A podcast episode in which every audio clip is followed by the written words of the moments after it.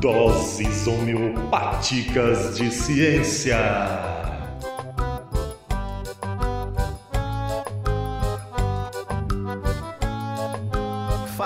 pessoas! Dia, boa tarde, boa noite. Aqui quem vos fala é o seu sotaque predileto do Ensinecast, professor Marlon Soares. Hoje eu vou falar sobre se é possível medir a capacidade de pesquisa ou de publicação de um pesquisador. A gente consegue de fato avaliar um pesquisador pelo seu número de publicações? Como é que a gente consegue de fato avaliar o impacto desse pesquisador e dessas publicações que ele tem?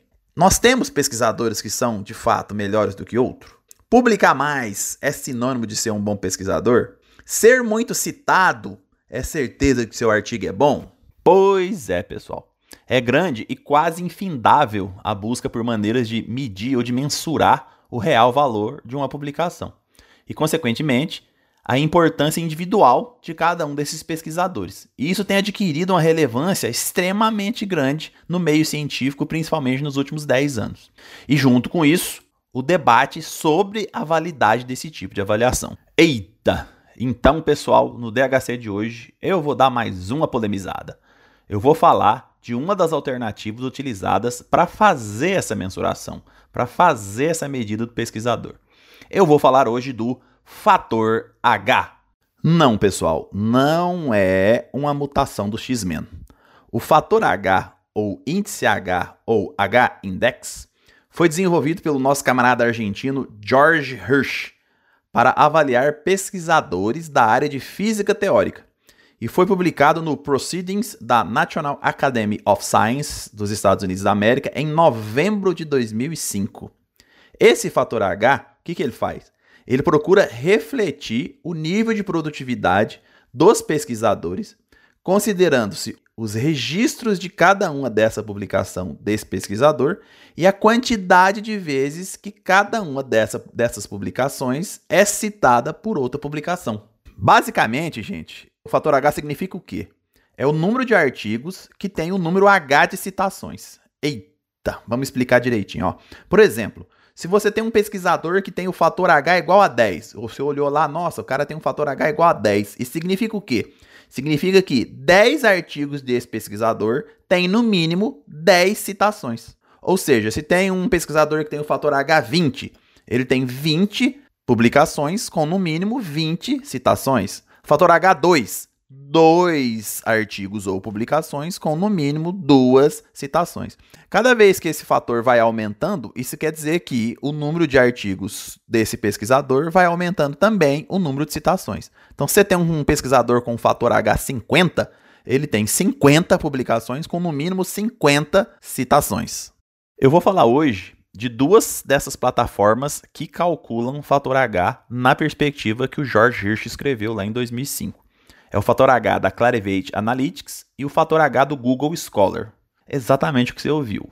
O Google sabe o que você compra, sabe onde você mora, sabe o que você faz e também já faz medida cienciométrica. O Google é onipresente, é quase um deus. A primeira dessas plataformas é a Web of Science. A Web of Science é da Clarivate Analytics. E a Clarivate Analytics é da Thomson Reuters. A Thomson Reuters, juntamente com a Elsevier e com a Springer, dominam mais de 70% do mercado editorial científico do mundo. Se você quer ter esse, esse fator H calculado pela Clarivate Analytics, é necessário que você tenha publicado em revistas que são indexadas na plataforma Web of Science. Se você publica um artigo em qualquer revista indexada nessa plataforma, né, na Web of Science, e ele for citado em qualquer outra revista científica que esteja fora da Web of Science, essa citação simplesmente não é contada.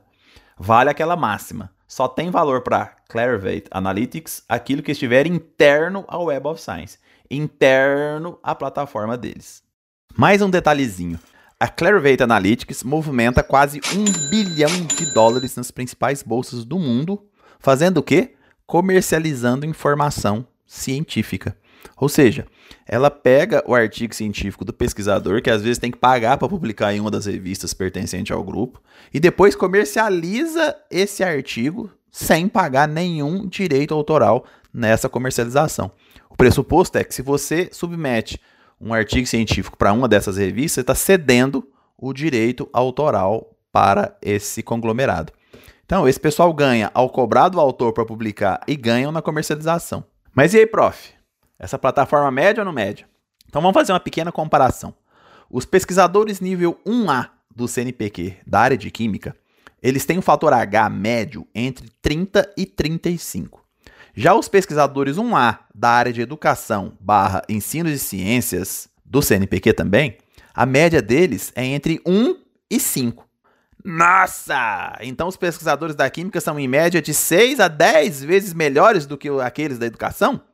Bom, se você considerar o valor nessa plataforma da Clarivate, é isso mesmo que quer dizer. Mas isso é certo? Eu respondo: claro que não. Não é certo porque esse fator H, da forma com que ele é calculado, ele falha em alguns aspectos. O primeiro deles, as diferenças epistemológicas entre as áreas não são consideradas. Uma coisa é se produzir artigos na área de ciências exatas, física, química. Outra coisa é produzir artigo na área de educação. São processos epistemológicos diferentes, são processos de construção da ciência diferentes, com tempos diferentes. É claro que você não pode comparar duas áreas com o mesmo fator. Os locais onde esses artigos estão também deveriam ser considerados. Por exemplo, esse fator H da Clarivate, ele só considera artigos internos da Clarivate. E a maioria dos artigos do pessoal da área de educação, ensino, sociologia, antropologia, entre outras áreas das ciências humanas, não estão inseridos na plataforma da Clarivate. Não são contados lá. Então, só são esse fator H de 1 a 5 dos pesquisadores de educação só é contado pros artigos que estão internos a essa plataforma. Isso quer dizer o quê? Que a maioria das revistas que os químicos e os físicos publicam estão dentro dessa plataforma, diferentemente dos artigos do pessoal das áreas de ciências humanas, por exemplo, a educação. Outra coisa, o tipo de publicação. O pessoal das áreas de exatas, e a gente está dando o exemplo da química aqui, não é? Publica muito artigo, muito artigo.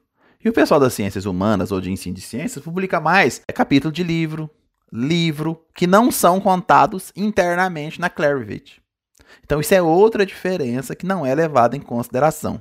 E finalmente, o tal da citação negativa. O fato de você ter uma citação num artigo científico não quer dizer que ele é positivo. Aquele artigo seu pode estar sendo citado negativamente em outros artigos. Mas o fator H não considera isso. Ele considera a citação. Aquele artigo que está sendo citado negativamente se torna relevante mesmo sendo citado negativamente.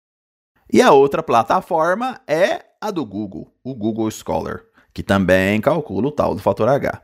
Mesmíssima coisa. Se o cara tem o fator H10, quer dizer 10 publicações com no mínimo 10 citações cada.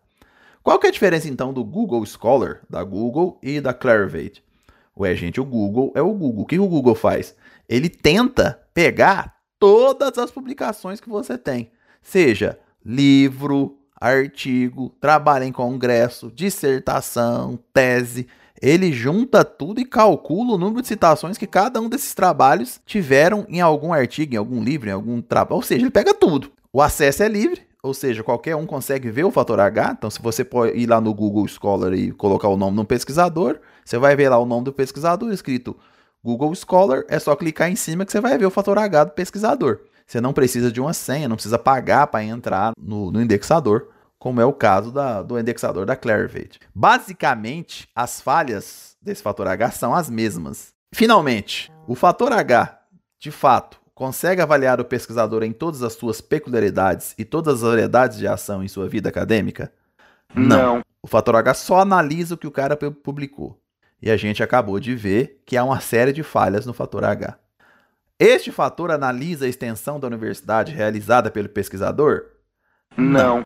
Às vezes, e a gente sabe disso, a extensão é mais importante para a sociedade do que as próprias publicações. Não estou afirmando que as publicações não são importantes. Estou afirmando que esses fatores não consideram a extensão. Esse fator avalia a contribuição para o ensino? Não. Temos ótimos pesquisadores que são péssimos professores. Esse fator avalia a formação de qualidade de novos pesquisadores? Não. nem sempre quem publica muito forma outros bons pesquisadores em nível de mestrado e doutorado. Um professor de uma universidade, ele deve ser avaliado somente pela sua produção científica? Aquilo que ele publicou, publica ou publicará? Minha resposta é não. O fator H, ele gera um ranqueamento desnecessário e uma competição desmedida sobre quem é melhor ou pior sem considerar todas essas características e contribuições para uma vida acadêmica que nós discutimos aqui, e sem considerar as falhas também do fator H. Se há necessidade de adoção de um critério cienciométrico, ao menos que se considere aquele mais abrangente, de fácil acesso e gratuito, como o do Google. Mas essa é uma discussão difícil e que deve ainda durar um bom tempo, pessoal, pois há mais dúvidas do que certezas, como eu coloquei aqui nesse nosso DHC. Eu diria que esse fator H no Brasil hoje, ele é um número mais vaidoso do que de fato avaliativo. É isso, pessoal. Escreve pra gente, entra lá no grupo do WhatsApp, coloca a sua opinião. Tenha um bom dia, tenha uma boa tarde e tenha uma boa noite. O professor Marlon falou ou seja apenas três vezes.